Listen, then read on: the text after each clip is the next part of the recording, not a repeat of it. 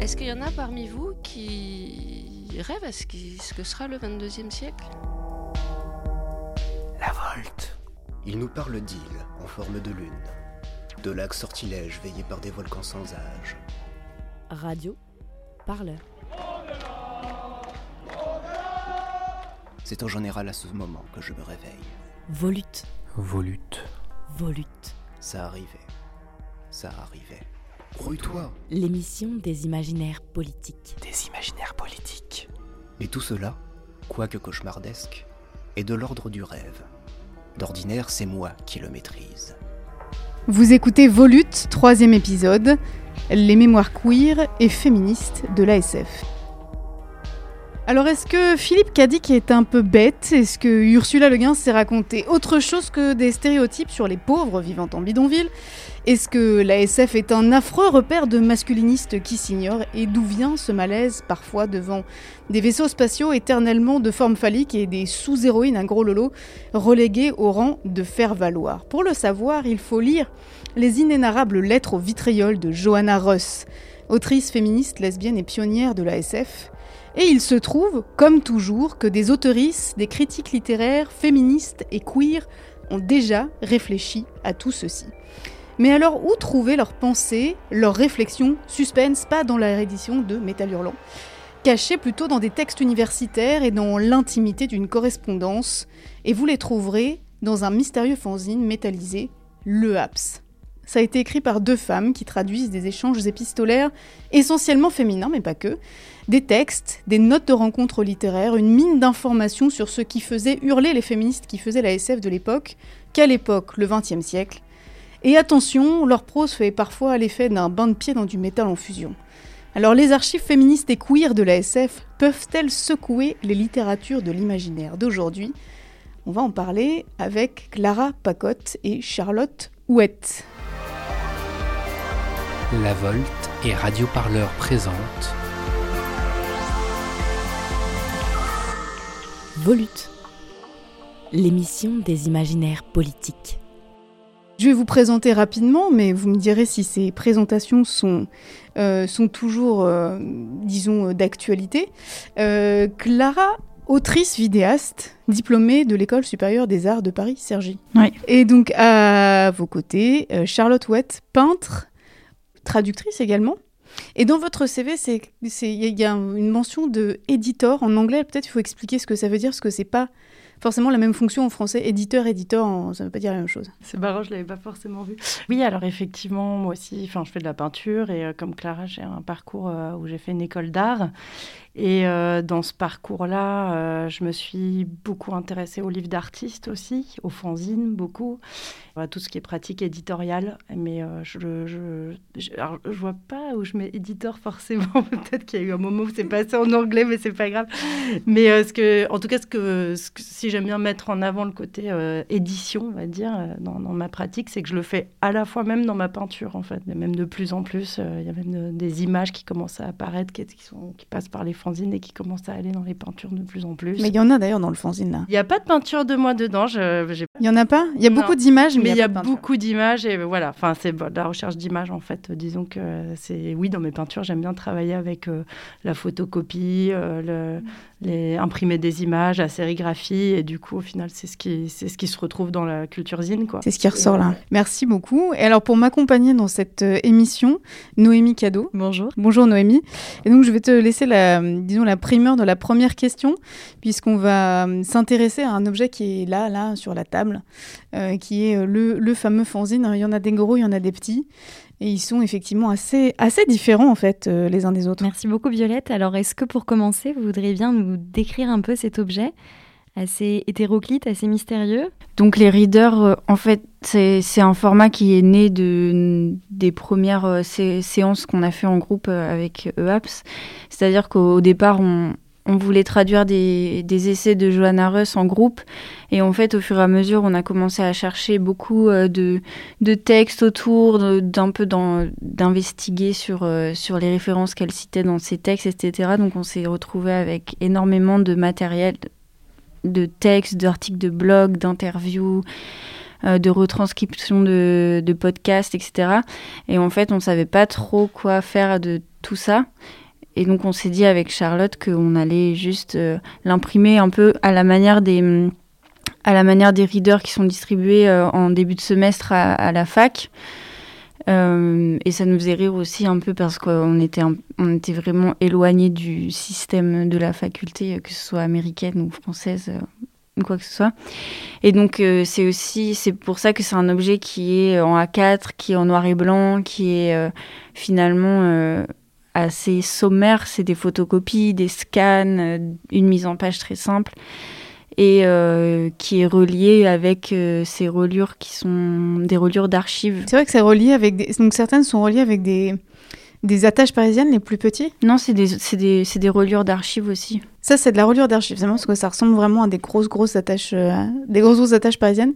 Et celle-là aussi, donc celle qui, donc on, on dirait un peu euh, une, bon, peut-être une demi-thèse parce que je ne sais pas au poids, il faudrait estimer, euh, mais en tout cas une liasse de, de, feuilles reliées là avec un, ouais, une espèce d'objet en plastique rouge là.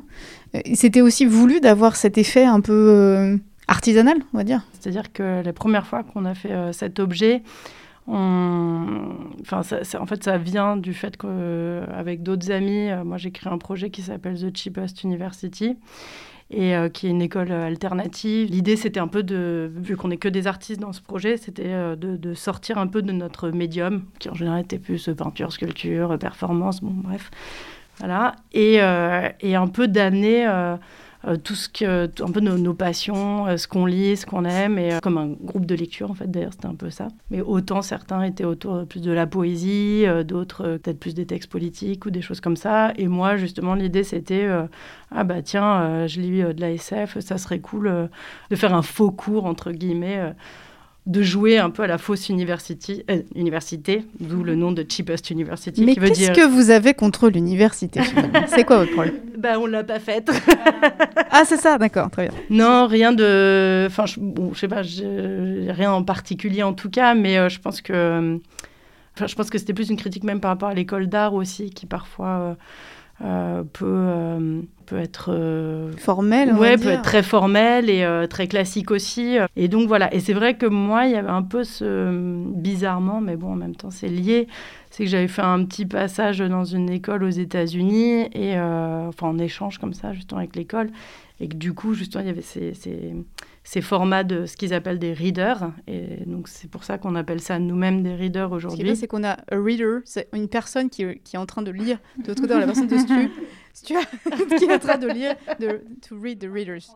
On fera une euh, fiche, s'il te plaît. Et donc, qui, était, euh, qui, est, qui, est, vraiment, bah, comme tu l'as décrit, Clara, effectivement, euh, euh enfin, le, les photocopies que le prof nous donne au début de l'année et qui est souvent, tu as 200 pages de photocopies à lire pour l'année. Enfin, soit c'est lié à la philo ou des choses comme ça.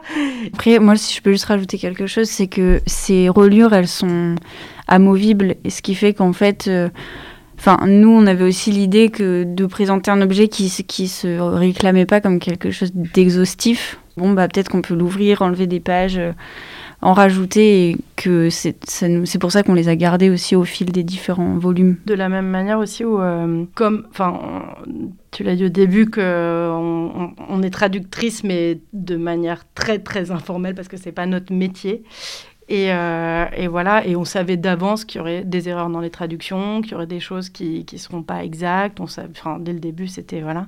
Et qu'aussi, dès les premières traductions, nous, on apportait, euh, bah, on mettait de l'écriture inclusive.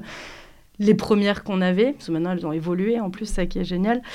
Et euh, l'idée, c'était un peu, bah, comme c'est de la photocopie, quelqu'un qui a le reader dans les mains peut écrire, crayonner dessus, surligner, et on aime bien l'idée que hop, on peut refotocopier, se le partager, redistribuer, donc voilà. Mais c'est un support de, un support de savoir aussi. Exactement. Mmh. Et de transmission. Noémie? Oui, c'est assez intéressant que ce soit un objet vivant et euh, assez éphémère aussi, destiné potentiellement à être euh, développé, euh, partagé, photocopié. Et est-ce que vous pourriez nous en dire plus justement sur la circulation matérielle? De l'objet Comment est-ce que vous faisiez pour l'imprimer, le diffuser après coup? Qui sont vos lecteurs, vos lectrices? Ben, au tout début, on était donc comme on fait partie de la Cheapest University, à ce moment-là, en 2017, la Cheapest était au carreau du Temple. Euh, pendant une année. Et donc on avait, on avait accès à la maison des associations qui est juste à côté. Et donc quand on a commencé à vouloir imprimer ces énormes pavés et euh, en fait qui nécessite euh, une ramette pour faire deux exemplaires quoi. Donc en fait euh, ce qu'on faisait c'est qu'on a commencé avec notre propre argent, on a été à Office Dépôt, on a acheté des ramettes de papier et on a imprimé en noir et blanc parce que l'imprimante de la maison des associations c'était du noir et blanc et donc on allait, on en imprimait 5 par 5, parfois 10 si on avait le temps de rester toute l'après-midi. Et après, euh, on, les perfore nous-mêmes et on les ramène à la maison. Quoi. Et d'ailleurs, c'était très drôle parce que tout à l'heure, tu mentionnais le fait que ça ressemble à une thèse. Et c'est ce qui c'était assez drôle parce que faut s'imaginer que la maison des assauts du carreau, c'est vraiment un lieu. Enfin, je les adore, ils sont super. D'ailleurs, ils nous sont vraiment soutenus. Et, euh, mais euh, c'était dans une cave au fond. Il y a plein de gens qui viennent juste pour faire des recherches sur des ordinateurs. C'est très obscur comme lieu. Un peu comme ici finalement. J'y pensais, mais franchement, c'est plus agréable ici. Je, je, je, je promets. Et euh, ouais, voilà. Et, euh, et donc, c'est vrai que, souvent, les gens font un peu la queue parce que c'est toutes les assos voilà, qui viennent là-bas et euh, qui viennent faire leurs flyers en général, des choses comme ça. Et nous, on arrivait, on faisait j'avoue, on gardait l'imprimante pour nous pendant la, la photocopieuse pour nous pendant presque une journée. S'ils avaient besoin de faire des flyers, on leur laissait la place. Mais, mais souvent, on nous posait la question Mais alors, vous faites une thèse sur quoi Donc, on joue un peu le jeu, on disait bah, C'est une thèse sur la science-fiction féministe, c'est très intéressant. Mais alors, du coup, c'est une thèse sur quoi? Parce que, voilà, ça s'appelle. Alors, déjà, ça s'appelle nous, on alors en préparant l'émission, on était assez élégante. On disait le AAPES, voilà, parce qu'on trouvait que ça, faisait, ça sonnait bien. Mais en fait, non, c'est pas du tout comme ça qu'il faut prononcer. Nous, on dit EAPS. EAPS, Sinon, c'est trop, c'est trop long à dire. Et alors, qu'est-ce que, qu'est-ce que signifie l'acronyme exactement? Ça veut dire exploration des alternatives arrivantes de provenance extrasolaire. Et non scolaire. Et non scolaire, non scolaire. Oui, parce qu'on a bien ceci que l'idée n'était pas d'être dans, dans l'académisme. Comment est-ce que vous avez euh, vous êtes intéressé à cette matière-là justement, c'est-à-dire des écrits féministes, des écrits féministes de SF, pas seulement des, pas seulement du, euh, disons de la narration, des récits, euh, mais aussi de la critique littéraire, mais aussi des embrouilles entre, entre autoristes. Voilà, qu'est-ce qui vous a donné envie de vous intéresser à ce corpus-là en particulier, dans euh, voilà l'immensité de ce que peuvent recouvrir les littératures de l'imaginaire dans lesquelles il y a la SF, la fantaisie, enfin voilà, il y, a quand même un champ extrêmement large. Charlotte bah, Nous, on se connaissait pas vraiment d'ailleurs euh, tout au début. On habitait bah, pas loin d'ici d'ailleurs. Enfin, moi j'habitais pas loin d'ici, toi tu travaillais pas loin. Ici étant vers Charonne, dans le cœur du boboïsme Et en fait, euh, moi, je, suis allée vers Clara parce que je savais que tu écrivais de la science-fiction. J'avais euh, commencé à euh, collectionner les revues fiction de chez Opta parce qu'on les trouve un peu dans plein de librairies SF, comme ça, ça coûte 2-3 euros, ils sont super beaux, il y a plein, il y a plein, bah, plein de nouvelles qui avaient été traduites dans les années 70, qui sont géniales. Et euh, j'avais un peu envie d'aller fouiller, de voir quelles étaient les femmes qui à l'époque avaient été traduites. Et je suis tombée sur une nouvelle qui s'appelait Émilie Chéri, écrite par euh, Johanna Russ, qui était une nouvelle euh, gothique de vampire, une histoire de vampire lesbien. Je crois que c'est à peu près ça l'histoire. C'est pas dit comme ça, mais c'est à peu près ça quand même. Et donc, euh, en fouillant, je me suis dit, ah, tiens, elle est géniale, cette John Harris, quand même, c'est intéressant, je ai entendu parler à cette époque-là. Et donc, là, je tombe surtout sur euh, ce livre qui s'appelle euh, To Write Like a Woman, que, je, on se tout de suite à lire toutes les deux. Et, et on se dit, bah, il faut à tout prix traduire ces textes-là, parce que donc, c'est ces essais-là qui sont universitaires et qui parlent de, des essais sur le féminisme et la science-fiction. Et donc, ça a commencé comme ça. Ben, moi, euh, c'est vrai que à la base, je venais d'écrire euh, un livre et essayé de m'interroger un peu sur la binarité de la langue française dans le, dans le récit, etc. Et donc, quand on a commencé à lire... Euh, quand on a commencé à lire Johanna Russ avec Charlotte, on s'est rendu compte qu'en fait, c'était des questions qui, qui, avaient déjà été posées il y a plusieurs décennies presque, en fait, mais qui n'était jamais arrivé en France parce que ce livre, il n'est pas traduit, enfin, il n'était pas traduit en français. Et, euh, et, la plupart de ses livres à elle non plus, ou alors il n'était plus, plus édité. Et en fait, toutes les, même toutes les références qu'elle citait dans ses textes, euh, c'était très compliqué de, de trouver des, des, versions françaises, quoi. Et c'est pour ça que, en fait, on pensait s'intéresser à la base que à son travail à elle. Et on s'est retrouvés à devoir diguer dans des, dans des dizaines de, d'œuvres de, femmes et aussi d'hommes différents parce que Johanna Russ, elle était, euh, elle était meilleure amie avec euh, un auteur qui s'appelle Samuel Delany et qui, qui, euh, qui, est homosexuel, noir, américain, et qui en parle beaucoup dans, dans ses interviews et aussi dans, dans, ses textes. Et donc en croisant les deux, en fait, ça nous a ouvert un nombre de portes un peu, comment dire, vertigineux. Ouais, et aussi ce, qui enfin, ce que toi tu peux ajouter, c'est que à ce moment-là, tu étais euh, encore à l'école et que tu es partie à la Wisconsin. Comme on a commencé à parler de ça, moi j'ai fait j'ai réussi à avoir un tout petit peu d'argent de mon école pour pouvoir partir euh, à la Wisconsin que j'avais vaguement cherché sur internet et qui est en fait la première euh, la première convention de science-fiction féministe qui existe depuis 76 et euh, qui a été créé par des autrices et aussi des critiques littéraires, etc. Et euh, qui est l'endroit où, où est décerné un prix qui justement récompense la littérature qui s'intéresse aux questions de genre et de féminisme dans la science-fiction, enfin la littérature, on va dire fantasy, science-fiction, parce que c'est plus large que juste la science-fiction. Parce que nous, on appelle pompeusement les littératures de l'imaginaire. Oui, voilà, c'est ça. Et du coup, tous les ans, depuis... Bah, depuis presque 50 ans. Euh. Donc ce prix est décerné là-bas. Euh, Et c'est où exactement ce... Où est-ce que ça se tient? C'est dans un magnifique endroit qui s'appelle Madison, dans le Wisconsin, qui est une petite ville, euh, mais en fait qui est juste la ville où il y avait l'université dans laquelle étudiaient les, les, les, personnes qui ont créé la convention et qui est restée là-bas. Et ce qui est intéressant, c'est que c'est aussi une convention qui marche euh, uniquement grâce euh, aux bénévoles euh, et, dont le programme en fait est proposé par, les, par les membres. Oui, c'est pas des éditeurs qui viennent et qui bombardent avec toutes leurs sorties et puis qui, qui finissent par hacker le contenu des conférences et comme on peut le voir dans certains, certains gros événements autour de ces littératures-là. Je pense que c'était intéressant pour nous avec Charlotte parce que ça nous a fait beaucoup réfléchir à aussi le format que pouvait prendre euh, bah, EAPS parce que nous, on projetait des films, on proposait des traductions en groupe, des lectures, on invitait des autrices à venir parler de leur travail, etc. Et, et je pense que ce, cette expérience-là, ça nous a aussi fait réfléchir à comment on pouvait envisager différentes formes d'existence et pas que passer par l'édition, par exemple. Noémie? Quel était justement euh, le but de ces recherches? Faire aboutir un, un, canon alternatif ou alors le faire euh, sortir justement de, cette méconnaissance qui était aussi la vôtre vis-à-vis de cet objet au départ Oui, enfin, je pense que c'était vraiment de... Il y a ce truc qui se passe, c'est qu'on s'est rendu compte qu'autour de nous, euh, il y avait beaucoup de monde qui avait envie de connaître, qui, qui avait envie de lire euh, enfin, ces textes-là, Bon, il y a le côté effectivement traduction parce que plein de gens ne lisaient pas forcément l'anglais. En plus, c'est des textes qui sont assez compliqués. Donc, euh, on était là, bon, c'est trop dommage. Et nous, on se rendait compte vraiment fin, de, du monde, quoi.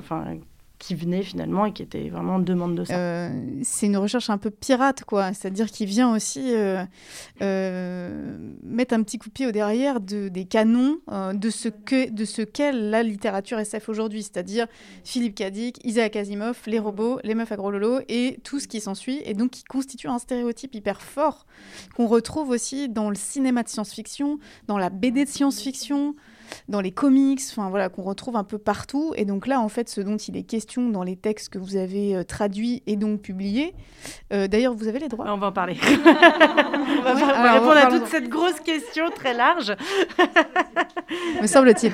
Euh, voilà, et c'est un peu le. On va y revenir un petit peu plus tard aussi. Enfin, nous, c'est clair. Enfin, je pensais presque l'avoir dit tellement c'est une évidence. C'est-à-dire que, enfin, quand on a commencé d'ailleurs à fouiller un peu dans ces vieilles revues, dans les vieux fictions, déjà on se rendait compte que je connaissais pas beaucoup de littérature euh, SF euh, écrite par des femmes, même si on avait évidemment.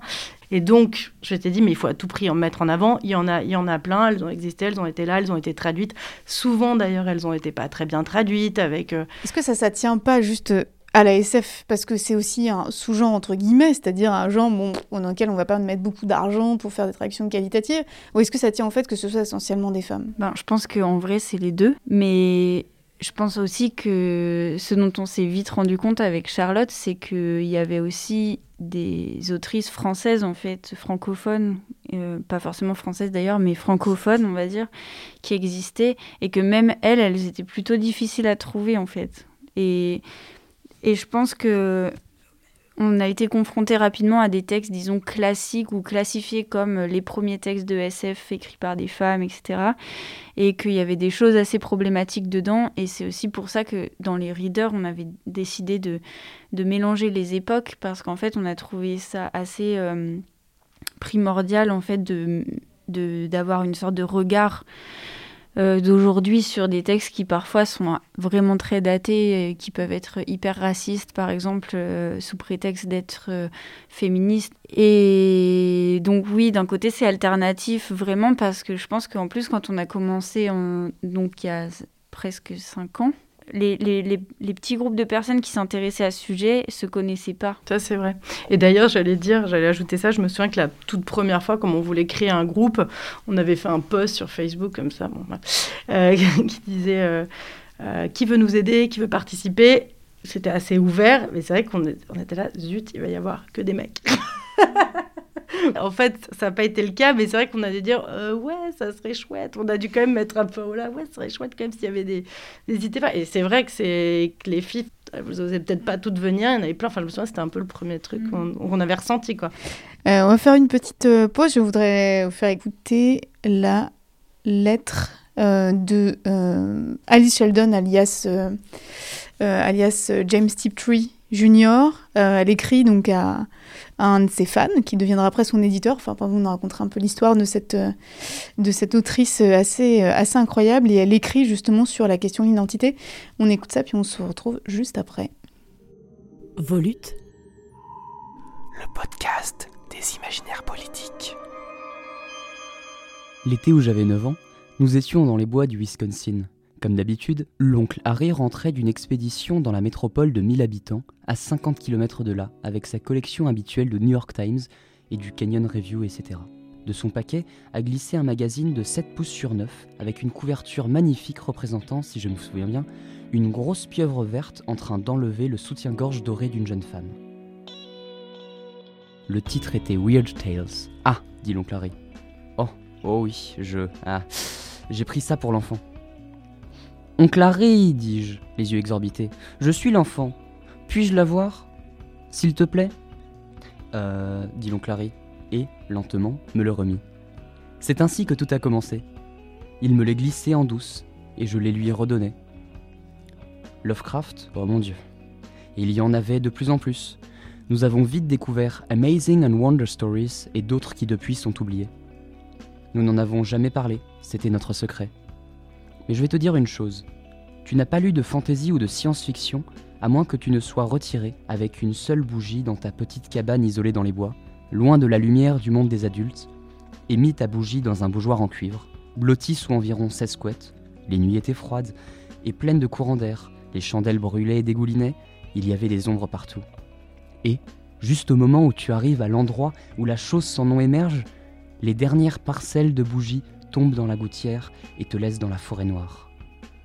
Et qu'une chouette effraie, qui s'était installée silencieusement sur le toit, s'envole en poussant un ululement à te glacer le sang.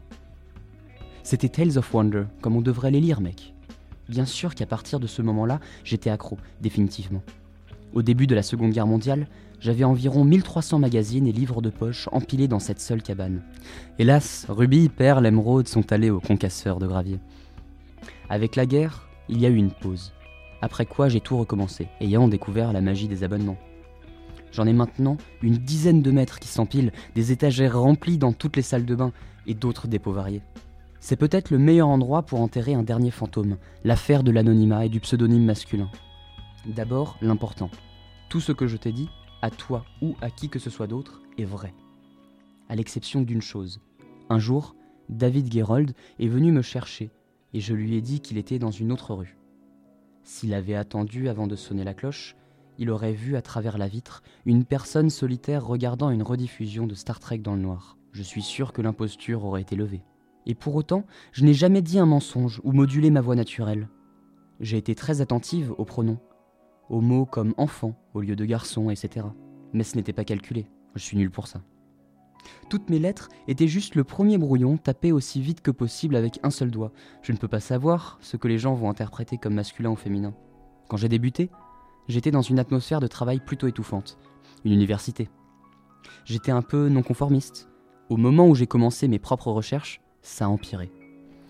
Dans ce département, nous croyons fermement que les récents doctorants réussissent mieux lorsque leur travail s'inscrit ou s'intensifie dans certains des axes de recherche en cours. Eh bien, je n'étais pas sur le point de m'intégrer ou d'intensifier le texte de quelqu'un d'autre. Depuis très longtemps, j'avais mes propres désirs, et je continuais à citer des références que personne d'autre n'avait lues, ou bien qu'ils avaient lues et rejetées. Avec beaucoup de douleur et de lutte, je me suis lancé dans une voie totalement indépendante qui, par malheur, après quatre années agonisantes, a fini par payer. Dans ce contexte, si on apprenait que j'écrivais de la science-fiction, on aurait détruit mes derniers lambeaux de respectabilité et on m'aurait relégué au département des freaks, peut-être même à la division des freaks dont les subventions devraient être supprimées. Ceux qui connaissent les vieux universitaires savent de quoi je parle. L'anonymat semblait hautement souhaitable. Le nom Tiptree est apparu en le voyant sur une boîte de confiture dans un Giant's Foods. Je cherchais un nom oubliable pour que les éditeurs ne se souviennent pas avoir rejeté mes manuscrits. Le James n'était qu'une couverture de plus, et mon mari y a ajouté le Junior. J'ai été choqué quand les livres se sont tous vendus et je me suis retrouvé coincé avec ce nom. Ce qui a débuté comme une farce est devenu réalité. Tout sauf la signature est moi. Extrait de la lettre de James Tiptree Jr., alias Alice Sheldon, à Jeff Smith. Traduction de Charlotte Wett.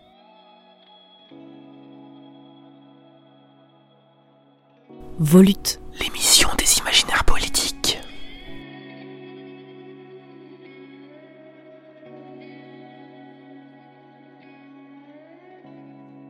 Eh bien, vous écoutez toujours Volute, euh, l'épisode 3 de la saison 2, dans laquelle nous parlons de euh, science-fiction féministe et nous parlons euh, essentiellement des archives de la science-fiction féministe. Et nous venons d'écouter une lettre qui a été en- envoyée par Alice Sheldon, aka James Tiptree Jr. Peut-être vous pouvez nous parler un petit peu de cette autrice qui a commencé sa carrière sous un pseudonyme masculin. Euh, et dont il y a, y a beaucoup d'échanges qui sont euh, rapportés dans les, dans les différents fanzines. Euh, Enfin, en tout cas, voilà, ça fait partie des autrices dont vous parlez assez régulièrement. Donc, Est-ce que vous pouvez nous en dire un petit peu plus sur elle Bah, en fait, justement, tout à l'heure, on parlait de la WISCON et il faut aussi dire que la WISCON, enfin, comme toutes les conventions, il y a toujours un prix qui est remis, hein, comme le prix Hugo, le prix Nebula, tout ça. Et là, il y avait le, à la WISCON, il y a le prix Tiptree. Euh, donc voilà, qui maintenant a changé de nom, malheureusement. Nous, on a commencé à trouver ces textes-là, et ce texte-là, cette lettre d'ailleurs, elle est éditée euh, dans euh, une anthologie, en fait, avec tous les in- certains interviews, enfin, beaucoup de des lettres, des nouvelles, il y, a, plein de choses différentes. C'est un peu comme nous d'ailleurs, voilà, en anglais. Et, donc voilà, donc c'est un peu par ces anthologies-là qu'on a commencé à découvrir le travail de, de Tiptree. Et quand on a quand on a commencé un peu à chercher des choses sur elle, c'est vrai que rapidement en fait on a trouvé beaucoup d'informations assez divergentes et qu'on s'est rendu compte que en fait c'est une personne qui a eu euh, mille vies différentes. Et donc euh, elle a été euh, elle a été docteur en psychologie, elle a été une des premières femmes pilotes dans l'armée américaine, elle a été agent pour la CIA, elle a été critique d'art à New York, euh, peintre et du coup aussi autrice sous un nom masculin, mais pendant qu'elle publiait sous son nom James Tiptree, elle publiait aussi d'autres nouvelles qu'elle considérait comme plus drôles ou, moins sérieuses en tout cas, sous, un- sous le nom de Raccoona Sheldon. Raccoon, Raccoon, Raccoon, le... ça veut dire raton laveur. Et donc en fait, euh, c'est ça devient, enfin c'est un, personnage qui a commencé un peu à, à nous suivre comme Johanna Russ parce qu'en fait, euh, on a l'impression que elle est partout et nulle part en même temps parce que c'est vrai que les, les seules traces euh, qu'on a trouvées d'elle euh, dans la dans les archives de, Johanna Russ, c'est des lettres et on s'est rendu compte qu'elle s'écrivait des lettres mais je sais pas combien de milliers de lettres il y a dans les archives, mais... Après, je pense que c'était lié aussi, vu que les archives, nous, il y avait beaucoup de choses entre les années 60, enfin, dans les années 60-70 jusqu'à, jusque, bon, jusqu'aux années 80, je crois. Euh, c'est, oui, enfin, c'est un moment, je pense que tout le monde échangeait beaucoup par... Enfin, il n'y avait pas d'email, donc il y avait des grandes lettres très longues, mais en effet, il y en avait, mais à foison, quoi. C'était... Euh, ce qui est, euh, ce qui je pense, qui nous a beaucoup attiré aussi avec Charlotte, c'est qu'on on a trouvé dans ces lettres, en fait au-delà de leur amitié, en fait, c'est, on a accès à, à la fois leurs imaginaires, euh, les réflexions sur leur propre travail, sur le travail des autres, de la scène qui les entoure à, leur, à une époque donnée, et aussi leur intimité. Et on voit comment l'intimité, elle, euh, elle transpire en fait dans leur travail et comment la réflexion sur, par exemple, le vieillissement de leur corps ou leurs aptitudes physiques ou même leurs relations. Euh, interpersonnelles avec les gens les plus proches d'elles et d'eux, et ben en fait elles, se retrouvent après dans leur, euh, dans leur travail et je pense que c'est aussi pour ça qu'on a, qu'on a super envie de, de, traduire ces lettres parce que ça mélange tout en fait. Oui, c'est une façon à la, à la, fois de plonger de plein pied dans l'intimité, l'autobiographique et en même temps dans l'atelier de l'écrivain, de voir aussi euh, comment se préparent euh, ces conceptions, quels conseils d'écriture peuvent être donnés, quelles sont les, les problématiques qui les habitent. Et euh, alors justement, euh, par rapport à ça, est-ce que, euh, est-ce que Russ et, Sheldon donc avaient cette habitude de s'échanger, je sais pas, des, conseils d'écriture, des tips. Ah oui, oui, oui. Enfin, ça c'est vraiment ce qu'on voit dans les lettres. elles s'envoient même leurs, enfin oui, les manuscrits. elles échangent beaucoup là-dessus. Enfin, d'ailleurs, pareil avec Delany. Hein, ça, ça c'est vraiment un truc qu'on voit dans toutes ces archives, dans toutes ces correspondances, c'est des conseils. Et, d'ailleurs, bon, ce qu'on n'a même pas précisé, mais c'est que, à dire la première partie des correspondances, Russ est persuadée qu'elle parle à un homme. Oui, d'ailleurs, elle l'appelle cher type. Voilà, pendant très très longtemps. Et il y a toutes les premières lettres, c'est vraiment, elle parle à Type Tree, qui est un auteur qu'elle adore. Et d'ailleurs, c'est très drôle parce que euh, il y a tout un truc. Y a même, on a même une lettre qui est géniale entre Russ et Delany qui sont là un peu, c'est quand même drôle, il, s'y connaît vachement bien quand même pour parler des personnages féminins, enfin de la part d'un homme, c'est rare. Enfin, il y a tout... oui, et puis en plus Delany qui lui dit non, mais c'est encore un homme qui essaye d'attirer les femmes en ayant un peu des, des réflexions genre féministes et tout, mais en fait, il est comme les autres. Méfie-toi. voilà, il y a vraiment quelque chose de, de, de, de, nous comme on le savait, enfin c'était passionnant, c'était hyper amusant. On était justement euh, vraiment dans la recherche de, de la moindre lettre. Enfin, plus, plus, enfin, c'était encore plus drôle ces moments-là, quoi. Mais d'ailleurs, quand on a trouvé avec Charlotte dans les archives, quand on est tombé sur la lettre en question où euh, Tiptree écrit euh, à Russ pour lui dire, bah, en fait, je suis une femme c'est très drôle parce qu'en fait, enfin déjà on était hystériques, mais en plus, mais en plus, genre c'était hyper drôle parce que la réponse de Russ après est, est hyper pragmatique. Il y a pas du tout dans l'effusion de sentiments et tout. C'est comme si ça continuait son cours et après elles ont continué à correspondre. Et au bout d'un moment, on s'est rendu compte qu'en fait, elles se sont probablement jamais rencontrées. Elles se sont probablement jamais vues. Et je pense qu'il y avait euh, le fait que, bah, type se cachait en fait quand euh, il recevait des prix, euh, ne pouvait pas monter sur scène pour aller les récupérer. Il y a tout ce truc, donc il y avait aussi. Euh, Mais quand vous parliez de tips d'écriture tout à l'heure, c'est qu'est-ce que ça va être par exemple? Est-ce que c'est comment, je sais pas, on décrit un personnage, un personnage d'enfant Comment est-ce que on écrit? Est-ce que c'est vraiment des, des tuyaux sur comment est-ce qu'on raconte? Euh, des choses qui sont difficilement représentables ou c'est ce que c'est plutôt des, discussions de forme, euh, disons de technique littéraire, quoi, on va dire. Euh, moi, je pense que, mais ça, je pense que c'est quelque chose qui est encore plus visible dans les lettres avec Delany, parce que c'est moins, pour le coup, c'est moins intime et ils parlent beaucoup, beaucoup de, enfin, c'est intime, mais ils parlent beaucoup de leurs écritures et il y a hyper souvent des extraits de leurs manuscrits avec euh, après Delany qui va euh, qui va par exemple conseiller à Johanna Russ de pas écrire tel personnage gay euh, de, de, cette façon-là parce que c'est trop stéréotypé. Et elle après elle va lui répondre par rapport à des termes qu'il emploie pour parler des femmes avec lesquelles elle est pas d'accord. Et donc c'est vraiment de, de la citation quoi. Ils mettent des guillemets avec l'extrait la ligne de là où c'est écrit et, des petits commentaires genre par exemple sur le la des commentaires que peut faire euh, que peut faire Johanna sur le fait d'être une femme, ça va être quoi par exemple? C'est d'avoir des talons aiguilles et d'être bien, bien peigné enfin, c'est... Ou c'est plus sur la subjectivité? Ouais, enfin, en fait, j'allais aussi rebondir. À la fois, il y, a ça, mais j'ai l'impression qu'il y a aussi beaucoup de. Enfin, il y a des choses politiques aussi, beaucoup. Enfin, par exemple, il parle beaucoup de enfin de leur, de leur quotidien aussi euh, d'enseigner à l'université. Leur posture aussi en tant que, que prof euh, par rapport aux, aux, étudiants et étudiantes qu'ils ont à cette époque-là, bon, qui est aussi une époque... Euh, c'est quelle époque d'ailleurs? Ces années 60, 70 bah, En fait, il y a tellement de lettres que ça parcourt, oui, plutôt les années 70, j'ai l'impression, si je ne me trompe pas, mais il y, a, y a plutôt ça. J'ai presque envie de prendre les rideaux et d'ouvrir des exemples. Bah, je dirais 70, 80, quoi. Pour revenir sur ces...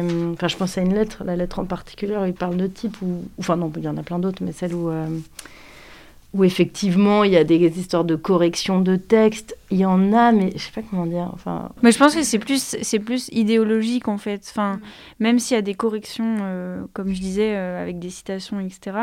Je pense qu'en fait ils s'écrivent tellement qu'en fait, surtout Delany et Russ, ils s'écrivent des lettres qui font 10 pages, quoi. Mais 10 pages sans marge, sans interligne, quoi. Donc, euh, et en fait, ça part on va dire, ça part de petites réflexions sur des mots ou sur des termes ou, des, formulations. Et en fait, euh, ils dérivent tous les deux à chaque fois dans leurs lettres euh, hyper rapidement sur des considérations beaucoup plus larges et qui sont justement, comme disait Charlotte, très politiques parce que... Euh, c'est des enseignants et enseignantes homosexuels qui traitent de, littérature alternative dans les années 70-80 à l'université aux États-Unis et que du coup ça leur Enfin, ils sont. En plus, ils sont pas forcément. Euh, ils sont. C'est pas forcément des gens qui vont euh, parler de leur homosexualité, par exemple, euh, dans leurs cours, parce que. Ils vont pas en faire un sujet. Voilà, c'est le sujet, c'est la littérature de science-fiction, et, et donc on sent que quand même ça sous-tend tous leurs échanges et qu'il y a aussi un besoin d'exprimer des choses qui peut-être sortent que dans les lettres. Et c'est pour ça aussi que ça, ça confère à, ces, à ces textes-là une sorte de, de comment d'attrait aussi pour nous parce que c'est on sent bien que c'est quelque chose qui existe que dans ces textes-là en fait, qui est pas forcément déclamé devant euh, des milliers de gens. Euh, autrement quoi. Mais ça me fait penser enfin, à un texte qu'on avait mis dans le reader euh, dans le troisième là, ce, celui-là. Je sais pas, le manuel que Johanna Ross avait écrit qui s'appelle Chers collègues, je ne suis pas un homme honorifique et elle et en fait, enfin, une espèce de parallèle, il y a une colonne où elle, euh, elle dit toutes les phrases que ses collègues hommes peuvent dire sur, euh, sur elle. Et après, elle les traduit. Qu'est-ce que ça veut dire vraiment, en fait? Qu'est-ce que vous êtes en train de dire vraiment à une femme? Oui, parce qu'en plus, Johanna Ross, elle est assez... Euh, enfin, elle est lesbienne, elle est revendiquée. Enfin, elle, est... Voilà, c'est, elle s'expose aussi, quand même, ce qui n'est ce qui est pas le cas de tous les les autoristes, Noémie. Et est-ce que vous pouvez nous parler peut-être euh, de d'autres euh, échanges euh, justement au sujet de ces, résistances vis-à-vis des remarques sexistes dans le milieu littéraire, dans le milieu de la science-fiction? En fait, c'est difficile de citer des choses précises, mais je pense que ce qui est intéressant, c'est que c'est que euh, leurs travaux et leur amitié en particulier, elle inspire beaucoup de, personnes euh, qui aujourd'hui écrivent de la science-fiction. Et c'est vrai que nous, on a trouvé, euh, bah, dans les, par exemple, dans les chroniques de la Wisconsin, une, autrice qui s'appelle Julie Phillips et qui, qui a écrit justement sur cette correspondance et qui explique en fait comment lire les lettres de ces deux femmes ça lui a permis aussi de comprendre quelle pouvait être sa place en tant qu'autrice dans le milieu de la littérature, mais pas que de science-fiction, aussi dans un milieu plus large. Et euh, c'est des, du coup, c'est que des, que des textes qui ont induit après des textes sur euh, justement euh, le sexisme dans la SF, le, la place des femmes dans la littérature, la place de la science-fiction dans la littérature. Et, et par exemple pourquoi euh, des corps différents peuvent exister dans, dans, dans la science-fiction et, pourquoi c'est une bonne chose, etc. Donc je pense que c'est plus une base. Peut-être il faut dire un mot du contexte aussi dans lequel euh, ça a été écrit. Euh, votre corpus, le choix de votre corpus d'ailleurs, il s'étend de quand à quand Parce que j'ai dit 20e siècle parce que ça me semblait recouvrir un peu large et puis c'est une approximation journalistique, mais en fait, vous êtes parti d'où pour aller jusqu'où? Euh, c'est essentiellement aux États-Unis? Est-ce que géographiquement vous êtes euh, uniquement sur les États-Unis ou est-ce que c'est un peu plus large que ça? En fait, euh, justement par rapport à cette idée de mettre en regard des textes plus contemporains avec les textes plus anciens, en fait, on se retrouve avec des textes qui datent de 1900. on va dire à partir de 1940, on va à peu près, à part Marie Shelley. mais sinon, ça va de, ouais, du milieu du 20e jusqu'à aujourd'hui, mais vraiment jusqu'à des textes qui ont été écrits l'année dernière. On, a, on a quand même essayé d'amener d'autres langues et d'autres enfin d'autres textes qui venaient d'autres pays en tout cas. Dans le deuxième reader, on a beaucoup travaillé par rapport à une anthologie euh, de Jeff et Anne Vandermeer qui s'appelle euh, The Sisters of the Revolution. Enfin, à chaque fois, c'est un pays différent. Enfin, une femme euh, qui écrit et d'un pays différent. Donc ça, par pour nous, c'était génial de trouver ça. Et euh, donc, il y a des textes euh, qui viennent bah, du Japon, il y a des textes de Chine, d'Argentine, d'Afrique, enfin, il y, a plein de, choses. Enfin, il y avait un texte qui vient du Kurdistan. On essaye de... En fait, on essaye de contacter des personnes qui pourraient parler des langues et du coup pouvoir trouver des textes auxquels on n'a pas accès parce que parfois en cherchant dans notre langue ou en cherchant en anglais, on n'a pas accès à des choses qui sont pas encore traduites. Donc en fait, faudrait qu'on ait une sorte d'équipe euh, plurilinguiste. Polyglotte. voilà, polyglotte. Une équipe polyglotte pour, euh, pour euh, aller enquêter partout, quoi. Mais bon, ça, c'est pas encore possible. Enfin, un, des autres voyages qu'on a fait euh, pour nos recherches, c'est qu'on est passé quand même par la Worldcon parce qu'on avait envie de voir ce que c'était. C'est la, convention la plus. Euh, la plus grosse. Donc, c'est forcément aux États-Unis. Non. Bah, alors, nous, on est allé, c'était en Irlande parce que cette année-là, elle était en Irlande. Mais c'est ça que je veux dire, c'est que c'est très américain quand même. C'est euh, si, si tu as envie que ton livre soit sélectionné pour le prix Go, faut qu'il soit déjà traduit en anglais. Enfin, c'est quand même une question qui existe depuis le début parce que dès le début, on voulait aussi publier des meufs euh, francophones. Et, euh, et on l'a fait depuis le premier reader, même si c'était des personnes qui n'étaient pas encore euh, publié euh, par des grosses maisons d'édition, etc. Bah, moi je trouve, hein, mais euh, enfin, il y a moins de zines qu'à l'époque, dans les années 70-80. Il y a beaucoup, ça passe beaucoup plus par Internet, et donc nous, on a pu retrouver, bah, comme ça, forcément, plein de textes, et puis aussi toute une communauté d'autrices qui nous envoyaient leurs textes aussi, qu'on avait envie de publier. Parfois, ça passait aussi par des. Enfin, il y avait aussi des, de la SF qui est un peu poésie, il y a des choses qui sont un peu comme ça, des formes ultra libre, très différente et que, que voilà, que nous on proposait euh, d'éditer. Après, c'était très euh, apportez, vos textes. Enfin, il y a des exemples qui sont super drôles dans le premier reader. Euh, enfin, il y a une lettre qui est très marrante qu'on a traduite de Georges Martin, qui est juste un texte que lui avait écrit sur Internet. Et, Georges Martin, c'est The, The One, celui qui écrivit euh, Game of Thrones et autres, euh, mais qui écrit aussi de la SF pas mal. Bah, en tout cas, c'est une grosse figure de la Worldcon et on l'avait mise parce que la lettre, c'était parce que euh, c'était qu'à un moment la Worldcon justement s'était fait attaquer par par un groupe euh, fasciste, on va dire, euh, qui s'appelait les Sad Puppies et qui en avait marre que des femmes euh, aient le prix chaque année à la Worldcon. Et du coup, avait, pensant que Georges Martin allait être de leur côté, avait demandé le soutien, mais il a écrit une belle réponse. Et du coup, je trouvais ça aussi intéressant de la mettre. Les alliances de l'improbable. Et voilà, ce que je veux dire, c'est que ça parcourt des choses à la fois mainstream aussi. et qui, qui, qui semble parle aussi de ce, et euh, quelle, quelle, période vous paraît la plus intéressante, en tout cas la plus riche? Parce qu'il y, y a, des essors aussi de la SF, il y a des moments où il y a beaucoup, beaucoup de productions, euh, il y a beaucoup de, magazines, il y a beaucoup de revues.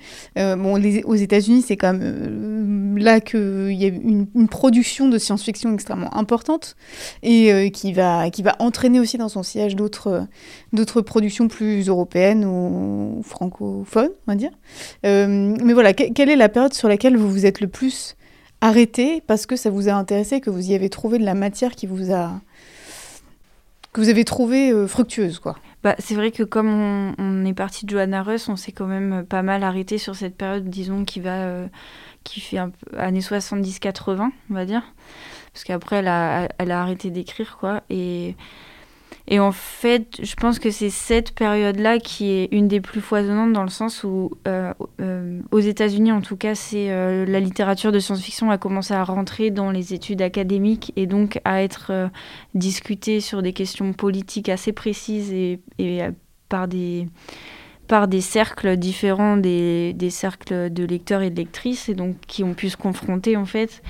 Et je pense que enfin s'il y avait deux périodes je dirais que ce serait celle-là et celle de aujourd'hui en fait et des on va dire des dix, dix dernières années parce que euh, en tout cas dans la production francophone c'est là où on voit un regain d'intérêt euh, énorme. Et où en fait, je trouve que depuis qu'on a commencé le projet avec Charlotte, tous les ans, on a l'impression qu'il y a de plus en plus de choses qui, qui existent sur le sujet, en français en tout cas. Mm. C'est assez intéressant aussi parce que les 30 années qui séparent aujourd'hui et les années 80, on va dire la fin des années 80, en fait, elles ont l'avantage de permettre du recul aussi sur ce qui a été dit et donc de proposer des réinterprétations, euh, des, des critiques, euh, mais aussi de se resservir de ça comme peut-être comme base ou comme tremplin pour faire de nouvelles euh, choses. et justement, par rapport à tout ce contexte que vous venez d'écrire, quelles étaient un peu les, conditions dans lesquelles matérielles de ces écrivains? Est-ce que parce que vous l'avez mentionné, il y a une forme d'institutionnalisation d'un côté avec des gens comme euh, Delany, comme Russ, qui ont des postes à l'université, donc une situation plutôt euh, confortable, et de l'autre côté, toujours donc euh, des écrivains qui étaient dans des conditions beaucoup plus précaires. ce qui est intéressant, c'est que quand on était dans les archives de Johanna Russ, en fait, il y avait une boîte vraiment exclusivement réservée à toutes les lettres qu'elle qu'elle recevait et qu'elle envoyait à son agente qui qui a pas trop changé au, fil de sa carrière. Donc en fait, euh, on a pu vraiment euh, voir euh, l'évolution en fait de combien elle gagnait pour ses livres, combien elle gagnait pour ses articles universitaires, etc. Et donc on voit que c'est quand même assez précaire, même pas au sommet de sa carrière, mais on va dire même quand elle a déjà publié plusieurs livres, etc. Elle continue de se faire refuser ses manuscrits, elle et elle n'est pas, elle est pas énormément payée non plus. Et par contre, il y avait des choses intéressantes qui étaient que parfois, en fait, elle demandait de donner euh, des droits euh, gratuitement à certaines personnes qui voulaient publier ces textes et faire des revues, etc., des revues féministes en l'occurrence, de science-fiction, et qu'elle demandait expressément à son agente de, euh, de, de, lui, de leur accorder les droits sans les faire payer parce qu'elle savait qu'elles n'avaient pas d'argent pour pour payer et qu'elle préférait que ce soit diffusé, ce qui nous nous a beaucoup rassurés. Ce qui, ce qui permet aussi que ce soit. C'est un geste politique aussi. Le premier EDA, on l'a fait sur cette question un peu oh là là, tous ces textes, il y en a tellement. En plus, on était là, faut... il y avait une demande un peu urgente. Enfin, nous, on avait vraiment l'impression, mais il faut que les gens connaissent ces textes, il faut qu'ils les lisent. Euh, bah, vas-y, on fait une traduction euh, telle qu'elle est, peu importe on sait ce que ça vaut, mais bon, bon, on n'est pas payé pour ça. Et puis je pense que de toute façon, euh, quand on va dans, les archives et tout, on voit que les choses, elles circulent de manière assez fluide, en fait. Après, pour répondre à ta question, Noémie, c'est vrai qu'on n'a pas non plus beaucoup d'infos sur d'autres personnes, parce que c'est difficile d'avoir accès à ce genre de d'informations personnel, on va dire. Biographique même euh, sur les personnes. Ben, c'est vrai que genre nous là, on a, on a eu la chance de tomber sur, ce, sur ces dossiers euh, qui nous expliquent un peu euh, l'économie de la chose, ce qui est trop intéressant aussi. Mais, mais en fait, on s'est rendu compte que notre façon de procéder, elle n'était pas si éloignée finalement, sans le savoir, mais qui est inhérent aux fanzines et à la pensée féministe aussi, qui se diffuse, quoi qu'il en soit, par tous les biais possibles. Et donc oui, il y a des biais pirates. Après, il y a des fois, ça passe par l'université et c'est pas la même chose. Et c'est aussi pour ça que nous, c'est pas la même chose qu'un cours sur la science-fiction féministe. Euh, est-ce que c'est aussi euh, révélateur de euh, ce qui était ce qu'était l'ASF aussi? Alors je reprends un peu ce, cette tranche-là, on va dire des années 70 à 80 de, de l'ASF. révélateur aussi les échanges que vous avez compilés dans les relations épistolaires de ce qui est majoritaire dans l'ASF mainstream de l'époque aussi. Euh, parce que c'est aussi un... Enfin, en tout cas, quand on a accès un petit peu à ces littératures-là, il y a beaucoup de, choses qui sont euh, tournées vers le progrès, etc. Est-ce que ça, ça fait partie aussi des choses qui sont critiquées euh, par les autrices de SF en disant, bah, c'est bien gentil tout ça, mais finalement, nous ne parlons pas, nous ne parlons que du progrès et, pas d'autre chose. Est-ce qu'elles parlent, en fait, voilà, de ça, de cette SF mainstream et de toutes ces thématiques qui, sont un peu envahissantes Ou est-ce qu'elles se concentrent sur ce dont elles ont envie de parler? Bonne question. Merci. moi, j'ai juste envie de parler du texte qui est un des premiers qu'on a traduit en fait, qui s'appelle euh, Recent Feminist Utopias, qui a été écrit par Russ et qui justement euh, fait un peu état de à quoi ressemblent les utopies féministes écrites à cette époque-là. En fait, elle a euh, un corpus d'une dizaine de textes, je crois, et, et, dans lequel il y en a un qui est écrit par un, par un homme Et en fait, elle, compare et elle, explique comment les utopies féministes sont toutes hors de la ville, dans des, dans des situations plus sur des familles qui sont pas des familles nucléaires et comment c'est des choses qui sont plus tournées vers des retours à la nature, etc. Je pense que ce qui, est, ce qui est discuté dans ces échanges, c'est plus elles, ce qu'elles ont envie de lire, ce qu'elles ont envie de voir publier, plus que de discuter, enfin, à part cette lettre euh, en, particulier qu'on t'a envoyée, euh, où, elle, où elle défonce Kadik, mais elles sont pas tout le temps en train de parler de ça, genre. Oui, on va l'écouter d'ailleurs, euh, cette fameuse lettre qui défonce Kadik, parce qu'elle est vraiment très drôle. Et on va faire une petite pause, et puis on revient juste après pour ce troisième épisode de Volute. Cher type, pour la correspondance avec Phil Dick, je suis désolé, mais je n'ai pas d'exemplaire de ma lettre que j'avais envoyée à John Brunner. Phil a écrit une lettre incendiaire à Brunner, que Brunner m'a envoyée, et puis j'ai écrit à Phil une lettre longue, sérieuse et détaillée, où je lui disais à quel point il était sage et savant, sauf dans ce cas-là. Et nous avons été bons copains depuis. Mis à part que je viens juste de lire son discours en entier, et le passage sur la femme qui supporte tout m'a fait un peu grincer. Ça n'a totalement aucun sens. Je lui avais dit que je n'aurais jamais pu supporter ce qui lui est arrivé, et c'est vrai. Ce qui m'a agacé dans le discours de Phil Dick, c'est cette histoire de machine à coudre, et ce vieux délire has-been inévitable et immonde de haha, si un homme viole une machine à coudre, il vaudrait mieux que ce soit une machine à coudre femelle. Et ça part ensuite dans une description longue et élaborée des machines à coudre femelles débiles qui vont chez le coiffeur, se racontent des potins, et ainsi de suite. L'étrange alliage entre la peur et la curiosité, caché derrière une lubricité nerveuse, avec laquelle tant d'hommes plaisantent en public sur les femmes, et qui m'a toujours agacé, et je pense que j'ai été assez cruel à ce sujet. Enfin bon, depuis j'ai décidé que les porcs sexistes devraient au moins avoir une chance de prouver que ce sont des êtres humains, et, s'ils échouent, je leur écris une seconde lettre dans laquelle je les écrase avec le talon de mes grosses bottes cloutées. Personne n'a jamais répondu comme l'a fait Dick. Apparemment, il s'est véritablement assis et y a réfléchi. L'inévitable passage du je ne suis pas queer, espérons que c'est une machine à coudre femelle, m'a vraiment déprimé. Je ne peux qu'imaginer l'enchevêtrement de motivations dégueu que ça sous-entend. Il me semble qu'aucune d'entre elles n'est homosexuelle. Et c'est tellement années 50, du genre je ne suis pas communiste, mais quelque chose.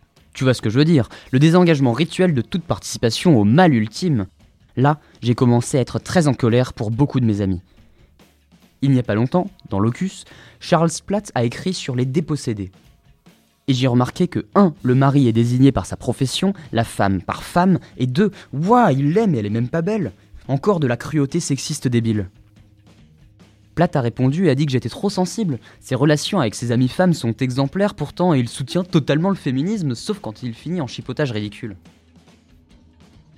Et vu ce qu'il y a dans les dépossédés, j'ai bien peur que le trou dans lequel Charles Platt est tombé ait été en partie creusé par Ursula Le Guin, qui est, en tant que femme artiste, une horrible tragédie classique. C'est évident qu'elle peut écrire vraiment très très bien, ça lui arrive. Mais elle n'écrit jamais sur elle-même ou depuis son propre point de vue parce qu'elle ne peut pas imaginer qu'une femme puisse faire quoi que ce soit. Donc ça nous amène à ce fouillis de livres mi-écrits, mi-construits, dans lequel on la voit essayer de compenser son manque de connaissances directes. Parfois ça marche, parfois ça ne marche pas.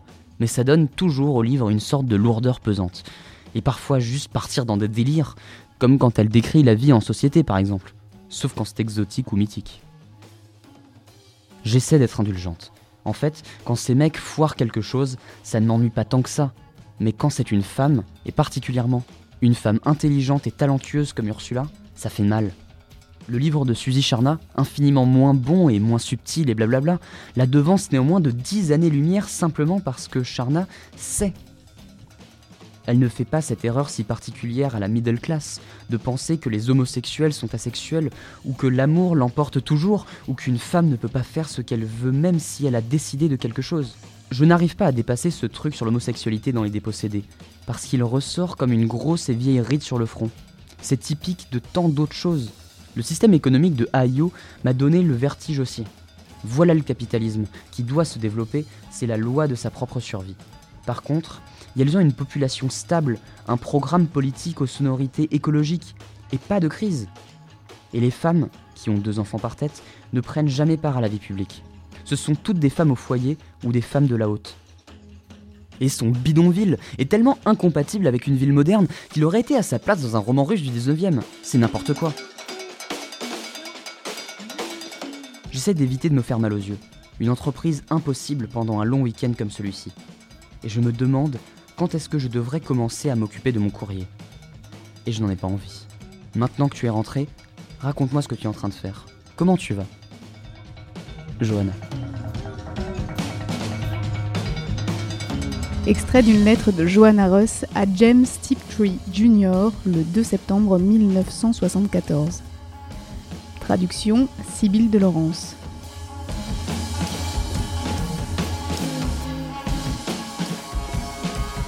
Volute. L'émission des imaginaires politiques.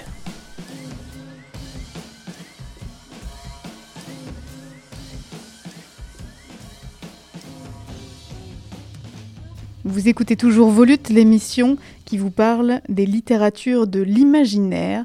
Et nous parlons toujours des archives féministes de la science-fiction. Et nous venons d'écouter euh, l'extrait d'une lettre, euh, l'extrait d'une lettre que Johanna Russ écrit à euh, James Tiptree, a.k.a. euh, Alice Sheldon. À ce moment-là, elle ne sait pas encore que c'est un cet auteur masculin à qui elle se- elle s'adresse est en fait une autrice qui s'appelle Alice Sheldon, dans lequel elle euh, tire à boulet rouge sur un certain nombre d'autres auteurs, notamment Phil Dick, qui est Philippe. Dick, et euh, Ursula Le Guin. Alors, est-ce que ça lui arrivait souvent à, euh, à Johanna Ross, comme ça, de voilà, de- de- d'enfourcher son, son bazooka et puis de désinguer les autres, Est-ce qu'il y a vraiment...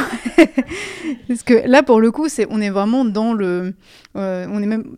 C'est la controverse politique, quoi. Voilà, on est vraiment dans le, dans le fond de la politique. Ben, déjà, elle était super vénère, mais surtout, elle est très drôle dans sa façon d'écrire quand elle est énervée.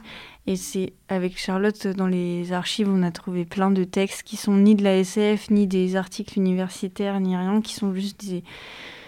Je sais pas, elle a écrit genre euh, des guides du sexe lesbien, elle a écrit euh, des commentaires sur, sur ses collègues euh, masculins à l'université. Et le, le guide euh, du langage, là aussi. Ah oui, le guide de conversation à l'usage de- des touristes. Oui, mais Oui, euh, touristes interstellaires.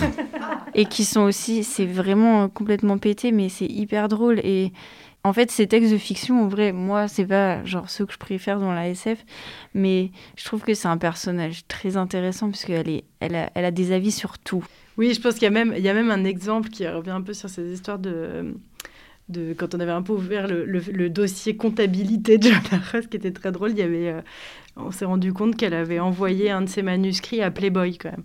Donc, euh, donc c'est très drôle. Donc il y a la lettre de retour de Playboy qui dit euh, non, bah ça va pas correspondre du tout. C'est pas, notre li- c'est pas complètement la ligne Il éditoriale. y avait à la fois beaucoup d'humour chez elle et, euh, et- et- et- oui, elle est très. euh, Elle a eu de l'influence quand même euh, en tant que professeur d'université. C'est vrai qu'on a trouvé plein d'autrices plus Ah oui. jeunes qui la citent comme euh, une des influences principales, dont Dorothy Allison, dont on parlait tout à l'heure. Ouais, ou même les lettres de Monique Wittig aussi, que nous on a retrouvées, qui sont, qui sont super, où on va s'échanger. Donc oui, il y a une influence en tout cas sur toute une scène. Lesbienne, Ouais. je pense. Ouais, je surtout. pense. Et puis elle avait sa casquette aussi de critique littéraire, qui est Ouais. aussi une production euh, assez, euh, assez conséquente.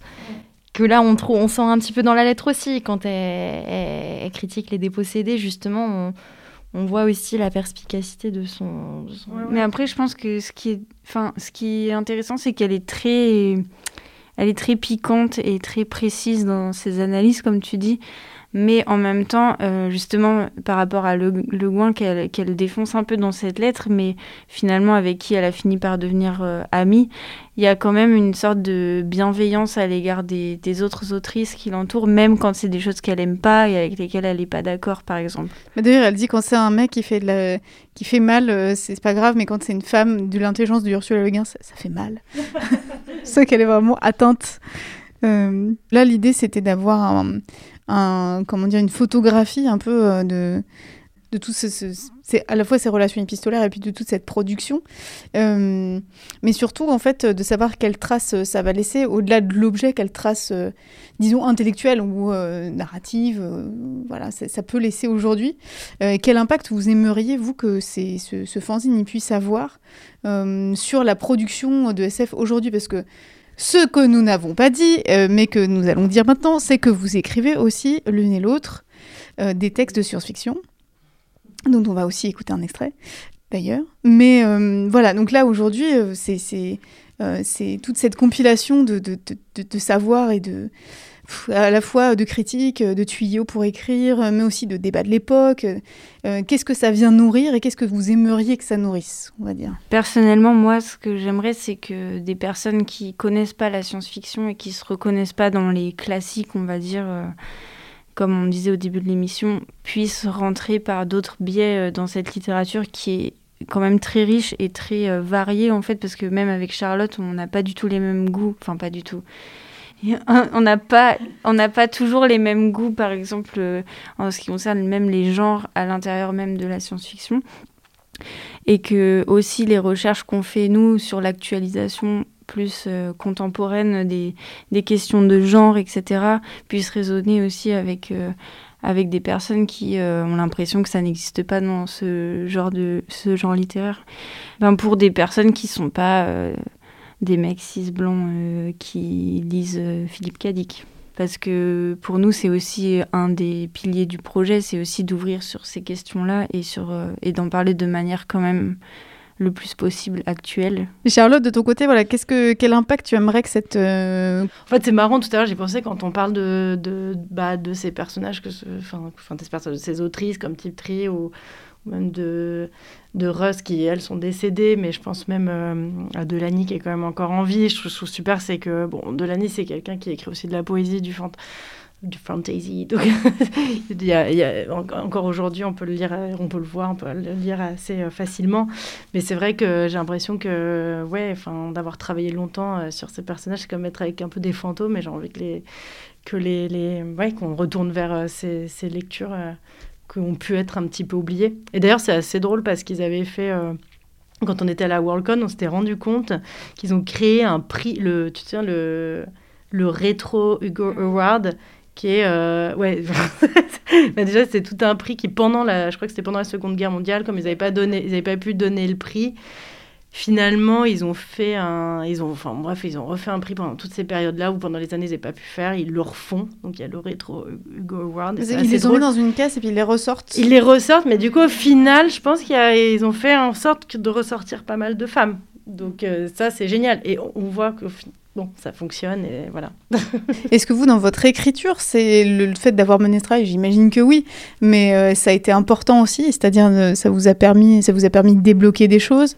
Bah, je pense que ce qui était plus intéressant, en fait, c'était aussi de se rendre compte qu'il y avait. Euh, que c'était pas euh, des idées qui étaient euh, orphelines et qui avaient déjà des connexions, en fait, avec des personnes que qu'on peut admirer, euh, dont on peut admirer le travail déjà en fait, et de se rendre compte que, par exemple, euh, que Wittig elle est reliée avec Johanna Russ et que qu'elle est reliée avec Delany, enfin que ces gens-là se connaissaient et se parlaient, en fait, ça ça rend aussi euh, la pratique de l'écriture dans ce genre-là, en tout cas complètement, enfin ça légitimise dans un sens parce que c'est c'est un travail euh, qui, enfin, en tout cas perso, qui est qui m'est très cher et du coup j'ai l'impression que il y a une, y a aussi une généalogie qui existe déjà dans laquelle on peut s'insérer plus facilement que si on a l'impression de d'écrire euh, sorti de nulle part et que c'est connecté à rien. Ouais, et puis au final, c'est enfin, c'est des super exemples pour nous. Enfin, ça nous a permis aussi d'aller écrire à des, des, des, autrices vers qui on serait jamais allé.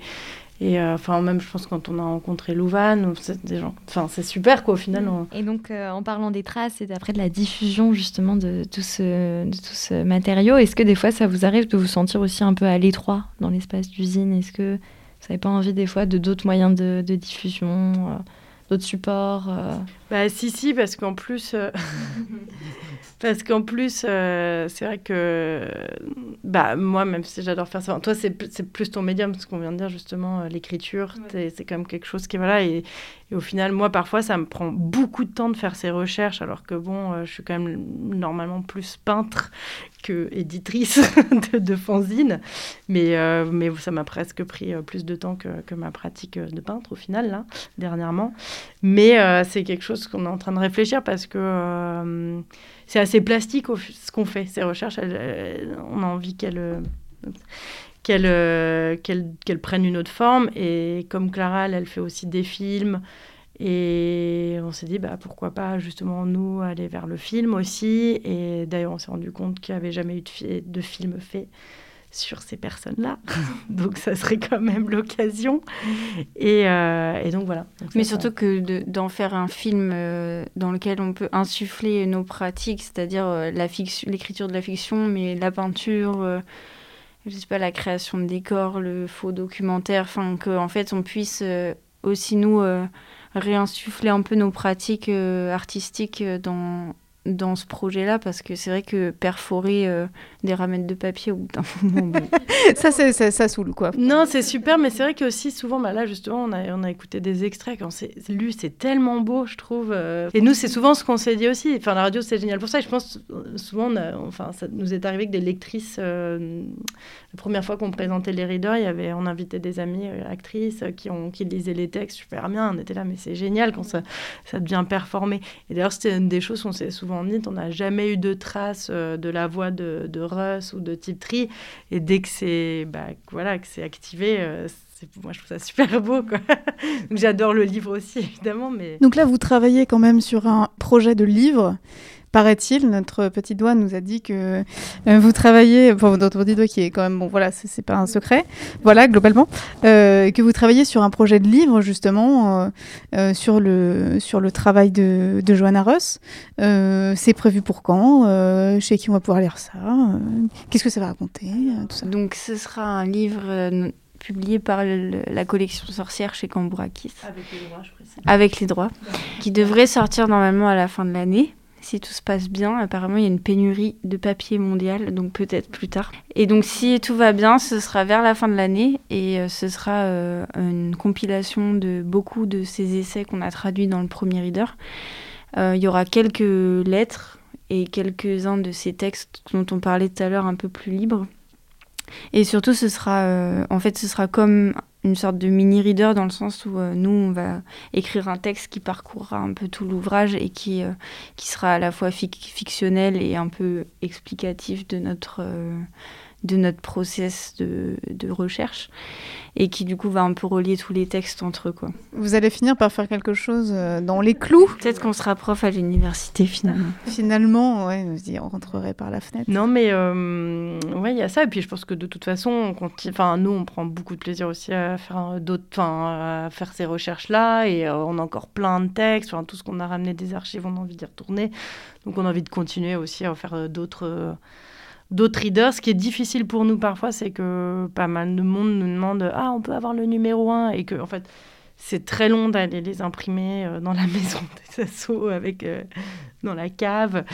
Euh, donc en fait, on se dit on s'arrête là. Après, on, on, aurait bien aimé effectivement un jour bah, bah, justement avec des droits ou quelque chose, faire peut-être un best-of de, de, ces readers-là. Ça serait chouette, quoi. Enfin, au moins qu'il y ait des textes les plus importants qui plaisent le plus, ça serait super. En faire des versions numériques? Ouais, bah il y a ouais, une version numérique aussi, carrément possible. Mais euh, voilà. Et est-ce que euh, les gens qui veulent euh, venir aujourd'hui vous aider, est-ce que c'est toujours possible de venir taper à la porte du groupe Facebook et dire coucou, je veux donner un coup de main ou... Si, carrément, mais c'est ce que d'ailleurs j'allais dire, j'avais envie de remercier toutes les personnes qui nous ont aidés pour eux, parce que là on parle beaucoup en notre nom, mais enfin. et oui, oui, en fait, fait, euh, ben, on a rencontré des nouvelles personnes dernièrement euh, qui, qui, ont envie vraiment de s'impliquer dans le projet. Euh. Donc si même vous, vous passez à autre chose, c'est un projet qui ne va pas s'arrêter Ouais, ouais, ouais. Alors, c'est pas. Ouais. c'est ce qu'on s'est souvent dit. S'il y en a une qui peut pas continuer, ça continuera avec d'autres, ça, c'est sûr. Mais je pense que de toute façon, ça, ça, ça va évoluer comme on parle de, de films, etc. Ou. Enfin. C'est pas voué à forcément rester sous cette forme pour toujours. Donc on, verra aussi. J'imagine que le, si on fait ce film, ça va aussi mobiliser encore d'autres personnes qui qui n'ont pas les mêmes aptitudes que celles qui traduisent des textes avec nous sur les readers. Quoi. Le seul truc que je me dis, c'est que depuis le début de ce projet, d'ailleurs c'est très drôle, notre, notre rêve un peu c'était de faire une, une convention, d'arriver à faire une petite convention comme ça, euh, même à Paris ou je sais pas. La mini-com Appelez-la la mini-com. La mini-com. La mini-con, en fait. C'est parfait comme nom. Ça, c'est drôle. Et euh... ouais, la mini-code. Bah, on aimerait bien faire la mini-code. si vous voulez venir.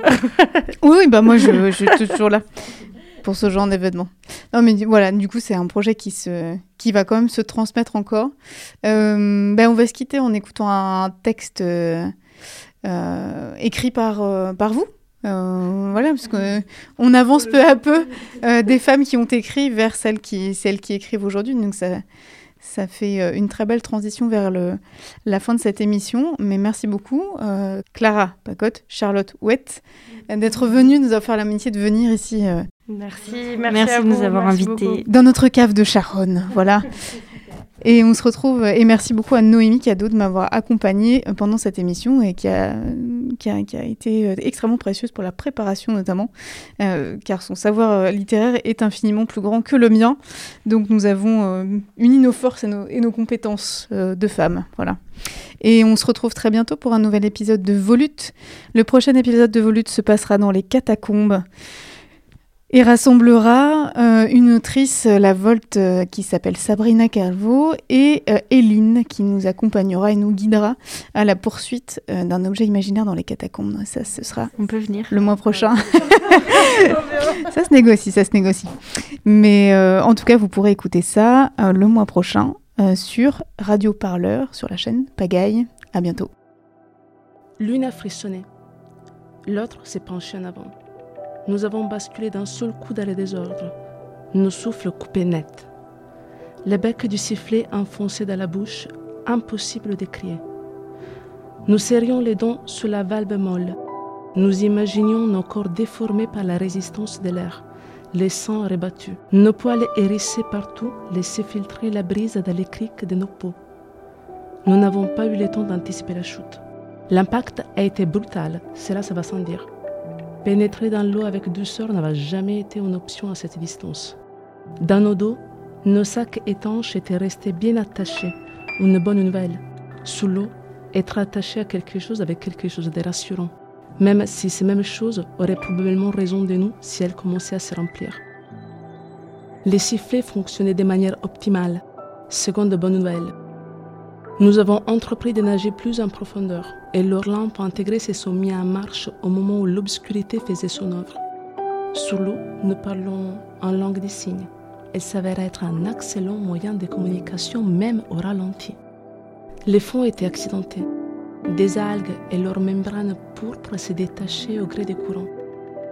Encore plus bas, du corail albinos s'amassait devant une dépression de la roche. Nous nous en sommes rapprochés avec hâte. Les courants venaient de là. Les branches des corail se balançaient en intervalles réguliers, accompagnées de fines bulles d'air qui se faufilaient jusqu'à la surface. Derrière les massifs, nous pouvions distinguer clairement un étroit passage, et nous n'étions pas là pour prendre racine avec les algues en attendant une hypothétique rencontre. Nous nous sommes alors engouffrés dans les tunnels sombres. Les parois, une fois éclairées, se révélaient lisses et striées par endroits de dessins nets. Des formes inconnues que l'une associait à des vieux livres de sa mère, l'autre une recherche archéologique n'ayant jamais abouti. Une main humaine les avait façonnées, même plusieurs à bien y regarder. Mais aucune information que nous puissions analyser à partir des données que nous avions avant d'arriver sur cette planète. Nous ne voyions pas le bout. Des échos sourds traversaient nos muscles, rythmant la cadence des nages et amplifiant notre excitation. Trop compliqué de le couvrir sur ces formes tant que nous étions sous l'eau. Aller plus loin n'était plus une option et nous avons décidé de nous enfoncer. Après dix bonnes minutes de nage, la lumière à la surface a failli nous éblouir, si forte qu'elle accélérait notre respiration. Nous sommes remontés frénétiquement, les sifflets éteints, et la tête à peine hors de l'eau, voilà ce que nous avons découvert. Une cavité gigantesque, ornée de milliers de stalagmites ocre, que les flammes de plusieurs dizaines de feux animaient en désordre. Une grande étendue de sable clair, presque verte d'eau bordant les bassins limpides et immenses où nous flottions en silence. Des arbres touffus, d'un orange fluorescent pondu au plafond, un coucher de soleil éternel dont les racines s'accrochaient sûrement loin derrière les parois de la grotte à la lumière, des matelas d'herbe de forme similaire à celles que nous avions observées sous les flancs de la falaise. Les plus frappants, hormis les décors, étaient les nombres ahurissants des corps dénudés qui s'étendaient là, s'écouraient après, dansant. Et la musique, comme si la grotte avait chanté toute seule. Elle transformait en mélodie les cris, les voix, les rires, les gémissements. Les grondements rocs de la roche et les mouvements calmes de l'eau se mélangeaient entre les graines de sable, s'affinaient dans une crevasse, tournoyaient autour des corps qui servaient alors d'enceinte sans y accorder d'importance. Nous nous sommes approchés discrètement jusqu'à trouver un appui sous l'eau. Les scènes se succédaient en un panorama flamboyant. Des objets inconnus et des tas de fleurs fraîches aux racines encore pleines de terre avaient été déposés dans les petites alcôves naturelles. Aux stalagmites qui n'étaient pas étêtés, on avait fixé des lampions en forme de ruche que nous apercevions aussi ficelés dans les dos ou sur les ventres de certaines à l'aide des bandes d'algues épaisses et translucides. D'autres s'affairaient à nouer ces mêmes algues autour des membres d'une des partenaires abandonnés au bon vouloir de les premières. Des corps s'enchevêtraient dans des cuves bouillonnantes, creusées dans les reliefs, et nous regardions d'autres s'enduire mutuellement les corps d'argile, prélevés à même les sols. La précaution employée à recouvrir les corps jusqu'à leurs plis les plus cachés ne laissait pas de doute. Une orgie sous-marine, a articulé l'une de nous.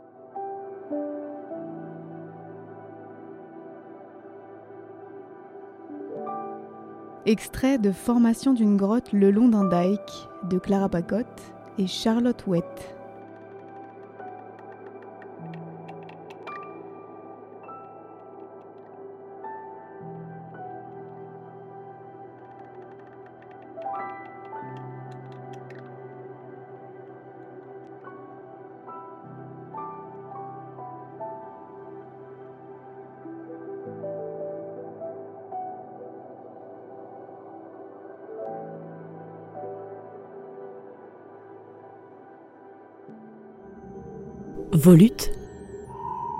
Le podcast des imaginaires politiques.